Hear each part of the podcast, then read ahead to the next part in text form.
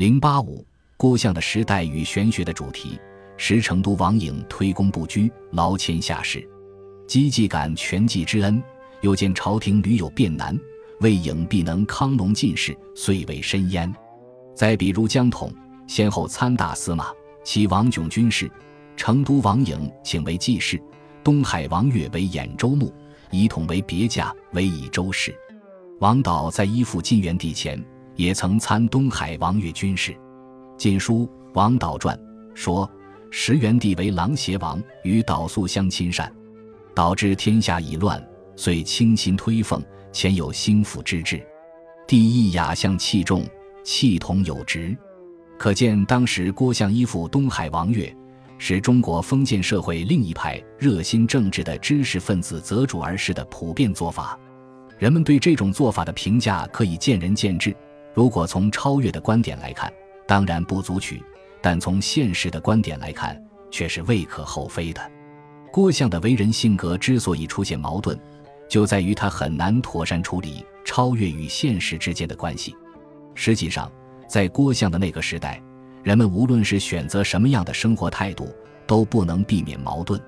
立足于超越的一派被逼得与现实相妥协，而立足于现实的一派又不得不去寻求超越。各种各样的选择都试探了。玄学也因而呈现出各种各样可能的发展途径。究竟玄学是应该遵循哪一条途径来发展呢？如果遵循阮籍、嵇康所开拓的那条月明教而任自然的途径来发展，玄学就会远离现实而漂浮于虚无缥缈的云端，最后又跌落为如同碧浊的那种拍浮酒船中的此一生的水平。如果遵循裴伟所指引的那条忽视明教弊端而坚决维护明教的途径来发展，玄学就难以提出一种高层次的内圣外王之道，而丧失它的本质。就当时思想领域的总的形势而言，立足于超越的一派是居于优势地位的，这是时代的悲苦所造成的。人们超越现实，是因为现实迫使人们去超越，否则就难以安身立命。谢坤就是一个显明的例子，《晋书·谢坤传》说：“永兴中，长沙王义入府政，时有疾坤者，言其将出奔，意欲编制，坤解衣就伐，曾无五容，既舍之，又无喜色。太傅东海王悦闻其名，辟为怨，任达不居，寻作家童，取官稿除名。于是明史王玄、阮修之徒。”并以昆初登宰府，贬至处儒，为之叹恨。昆闻之，方清歌古琴，不以谢意，莫不扶其远唱而田于荣辱。在专横的权势面前，知识分子的地位如同奴仆，可以任意鞭打，无端凌辱。什么人性的尊严、价值的自觉、高尚的情操，一概都谈不上了。为了苟全性命，掩饰痛苦，在遭受鞭打凌辱之际。除了装出一副曾无武容不以谢意的面孔之外，又能有什么别的好办法呢？这种超越实际上是对失去了任何合理性的现实的屈从，是一种精神的奴性。但是，精神是不能长久停留于奴性的阶段的，他要勇敢地去干预现实，使不合理的现实趋于合理。因而，精神不能脱离现实，尽管现实充满了污浊和苦难，也要化腐朽为神奇。给受难的人们点燃一盏理想的光，所以玄学发展到了永嘉年间，必然要复归于自己的主题。像阮籍、嵇康那样排斥明教去谈自然，或者像裴伟那样排斥自然去谈明教，都不是出路。只有着眼于二者的辩证的结合，找到一种合乎自然的明教，或者合乎明教的自然，才能解决问题。当然，这是一个十分困难的任务。郭象力求在超越与现实之间保持一种动态的平衡，像走钢丝一样，稍一不慎即跌落一边。郭象的玄学，正如他的为人，常常是受到来自两方面的攻击的。在中外哲学史上，凡是从事综合总结的哲学家，很少有人能够避免来自左右两方面的攻击。亚里士多德是一个例子，黑格尔也是一个例子。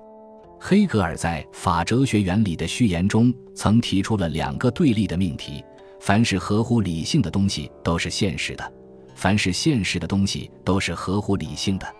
为现实辩护的人抓住后一个命题而攻击前者，要求变革现实的人则抓住前一个命题而攻击后者。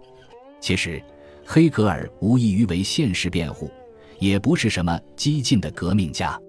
黑格尔只是试图指出，哲学的任务在于理解存在的东西，理性不在现实之外，而就在现实之中。尽管现实变成了受难的十字架。哲学也不能超越现实，凭着个人的私见和想象来建设一个如其所应然的世界与现实相对立。妄想哲学可以超出它的时代，这是愚蠢的。因此，合乎理性的东西与现实的东西构成了一对辩证的统一体。如果从相互排斥的观点来看，这两个命题都不是真理。只有把二者结合起来，才能促使理性转化为现实，现实转化为理性。与这两个命题相联系，黑格尔提出了哲学与现实相调和的思想。他说，在现在的十字架中去认识作为蔷薇的理性，并对现在感到乐观，这种理性的洞察会使我们跟现实调和。哲学把这种调和只给予那些人，他们一度产生内心的要求，这种要求驱使他们以概念来把握，即不仅在实体性的东西中保持主观自由。